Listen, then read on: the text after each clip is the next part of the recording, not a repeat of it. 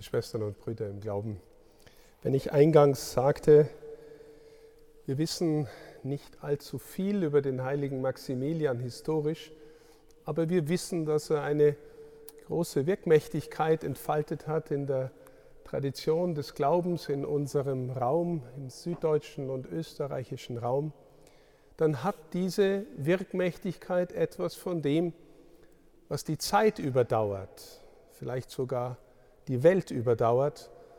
Und es gibt mir Gelegenheit, mit Ihnen über einen Vers, einen Text aus der ersten Lesung nachzudenken, aus dem ersten Johannesbrief. Da haben wir den eigenartigen Satz gehört am Ende.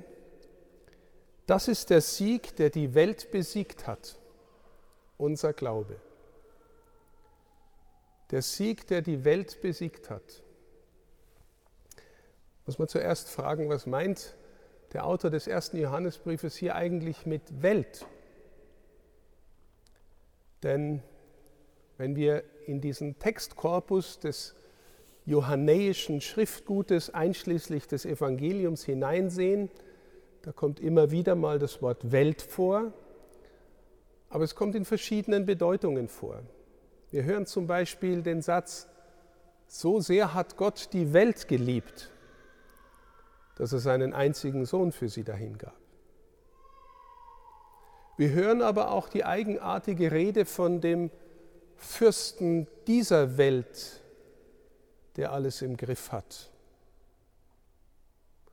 Und wenn wir den ersten Johannesbrief im größeren Zusammenhang lesen und diese Stelle, die ich zitiert habe, dann hören wir, dass der Johannes, der Schreiber des Johannesbriefes hier einen Begriff von Welt meint, der nicht zuerst die Schönheit des Kosmos, die Gabe der Welt meint, sondern die Welt, die irgendwie anders beherrscht wird.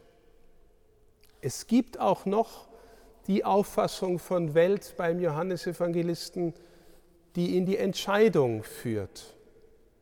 Entscheidest du dich dafür, die Welt und alles, was in ihr ist, mehr zu lieben als Gott? Oder entscheidest du dich dafür, Gott mehr zu lieben als die Welt? Im ersten Johannesbrief lesen wir etwas weiter vorne, alles, was in der Welt ist, ist vergänglich. Und dann zählt er auf die Begierde des Fleisches, die Begierde der Augen und das Prahlen mit dem Besitz. Johannes ist der Meinung, dass der Mensch so gebaut ist, dass er zunächst mal unerlöst die Dinge an sich rafft, begierlich an sich rafft. Die Dimension des Fleisches meint hier eine Dimension, die mit Gott nichts zu tun haben will und eher ihrem Trieb Leben freien Raum gibt. Wir alle haben Triebe, Essen, Trinken, Schlafen, Sexualität, Überleben. All das ist in uns da und ist zunächst auch mal gut, dass es da ist. Aber wir alle glauben auch, liebe Schwestern und Brüder, dass es möglich ist, dass sich unsere Triebe verselbstständigen und Herrschaft über uns bekommen und nicht wir über sie. Aufgabe ist es, auch unser Trieb, Leben so zu integrieren, dass es dem ganzen Menschen dient und entspricht. Aber wir merken alle, das bleibt ein Ringen. Die Begierde des Fleisches, weit verstanden. Die Begierde der Augen.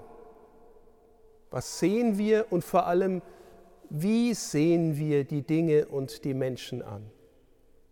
Meistens neigen wir dazu, die Dinge und die Menschen anzusehen, so dass wir sie benutzen und gebrauchen können und fragen, was nützt mir das für mich? Was bringt mir der? Was kann ich mit dieser Sache, mit diesem, äh, was sich da ereignet, für mich machen? Wo kann ich mir den besten Nutzen rausholen? Und wenn ich etwas sehe, was andere haben, was ich vielleicht nicht habe, dann sehe ich vielleicht auch mit neidvollen Augen oder mit geizigen Augen oder eben mit gierigen Augen auf die Welt, die Begierde der Augen und das Prahlen mit dem Besitz schließlich, der Materialismus. Wir sind, was wir haben. Ich habe ein großes Haus, ein dickes Auto, einen Swimmingpool, ein dickes Bankkonto. Jetzt kann ich zeigen, wer ich bin. Identifikation von einem selbst über das, was ich habe. All das, liebe Schwestern und Brüder, ist in der Welt. Und wenn Sie in die klassische theologische Tradition hineinsehen, dann sind das alles, was ich aufgezählt habe, auch die Kandidaten für Götzendienst. Also die Sucht nach Macht, die Sucht nach Anerkennung, die Sucht nach Besitz, die Sucht nach körperlichen, leiblichen Wohlleben und Wohlbefinden. All das ist in uns, ist nicht nur schlecht, aber die Frage ist, dominiert es uns? Sobald es dominiert, wird es wichtiger als Gott. Und das ist das Problem, liebe Schwestern und Brüder, dass wir grundsätzlich alle in einer solchen Verfassung sind. Und dann gibt es das Ganze auch kollektiv oder strukturell in unserer Welt. Wissen Sie, manchmal wundere ich mich, wenn man mit einzelnen Menschen spricht, so von Mensch zu Mensch, dann hat man das Gefühl, jeder ist irgendwie ein guter Kerl oder eine gute Frau. Weil irgendwie ist doch jeder Mensch zum Beispiel dafür, dass Familienleben gelingt und nicht auseinanderbricht. Irgendwie ist jeder Mensch dafür, dass jeder sein Auskommen hat und eine vernünftige Arbeit hat. Irgendwie ist jeder dafür, dass die Umwelt nicht zerstört und nicht missbraucht wird. Irgendwie ist jeder dafür, dass kein Krieg herrscht auf der Welt. Und dann fragen wir uns, warum, wenn jeder Einzelne so irgendwie denkt, warum ist die Welt in dem Zustand, in dem wir sie vorfinden? Dass an vielen Orten Krieg herrscht, Verfolgung herrscht, dass Umwelt zerstört wird, dass in unseren Märkten die Gier regiert. Warum ist es so? Weil der Mensch in seinem Herzen auch kollektiv dazu neigt, ein Sünder zu sein und nicht automatisch nur gut. Und vor diesem Hintergrund, liebe Schwestern und Brüder, was alles in uns ist, was alles um uns ist, sagt der Johannesevangelist, diese Welt regiert ein anderer. Und er sagt noch dazu, und glaub nicht, dass du allein bist in der Lage, diesen anderen oder all das andere zu besiegen. Das ist der Sieg, der die Welt besiegt, unser Glaube. Die christliche Tradition weiß, realisiert, wenn unser Herz dem Herrn gehört, dann spüren wir, dann werden die Dinge der Welt weniger wichtig oder weniger obsessiv im Sinn von Sie besitzen uns, sondern wir werden frei, wir werden auch frei im Umgang, sogar frei im guten Sinn zu genießen.